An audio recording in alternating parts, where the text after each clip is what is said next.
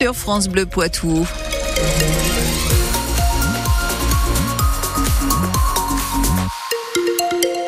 Le ciel est assez gris sur euh, cette journée de vendredi, mais aussi pendant le week-end. On y revient tout à l'heure.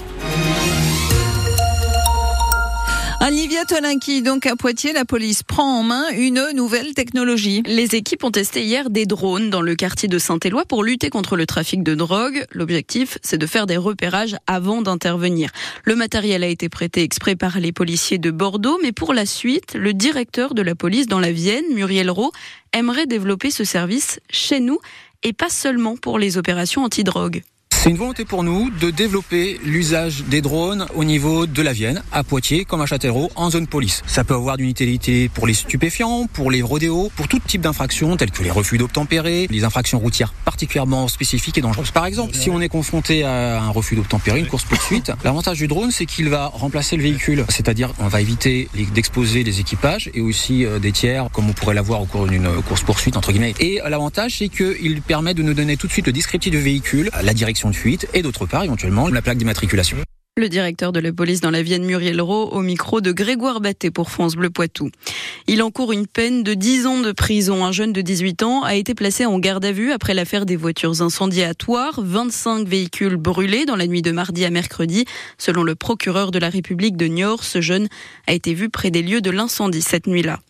Presque deux ans après le début de la guerre en Ukraine, les bombardements ont repris cette nuit sur Kiev, Kharkiv ou encore Odessa. L'Ukraine affirme ce midi que la Russie a tiré un nombre record de missiles. Les frappes ont fait au moins 16 morts et 97 blessés. On fait le point en ligne sur notre application ici.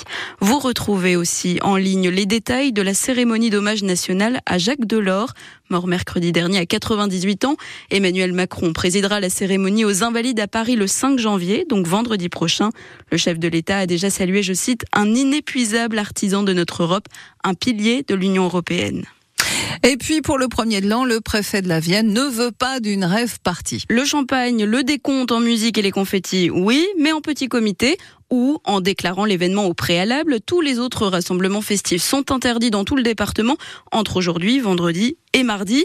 La préfecture interdit également l'achat d'alcool à partir de 17h dimanche, jour du réveillon. Ce soir-là, les préfets sont aussi appelés à muscler leur dispositif de sécurité. 90 000 policiers et gendarmes seront déployés à l'échelle nationale, dont 6 000 à Paris.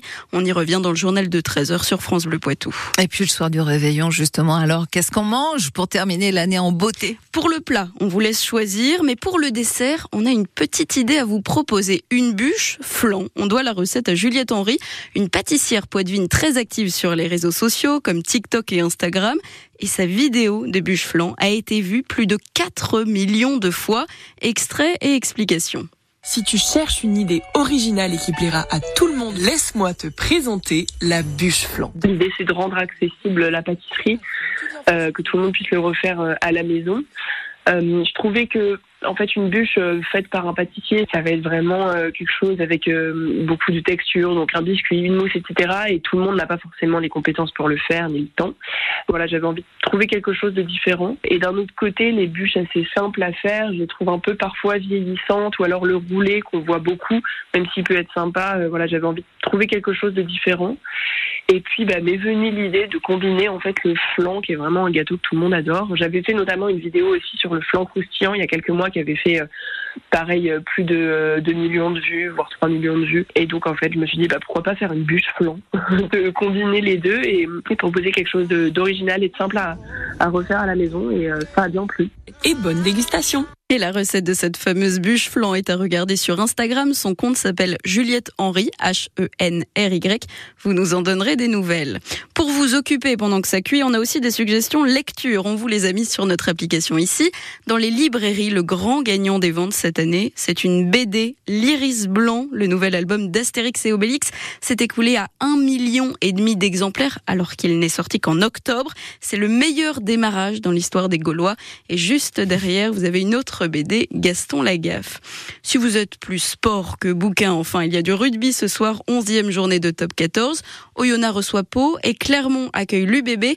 Chez nos voisins Rochelet, à noter le retour à l'entraînement cette semaine du capitaine Grégory Aldrit en pause depuis la fin du mondial. Il devrait être sur le terrain demain face à Toulouse pour terminer l'année en beauté.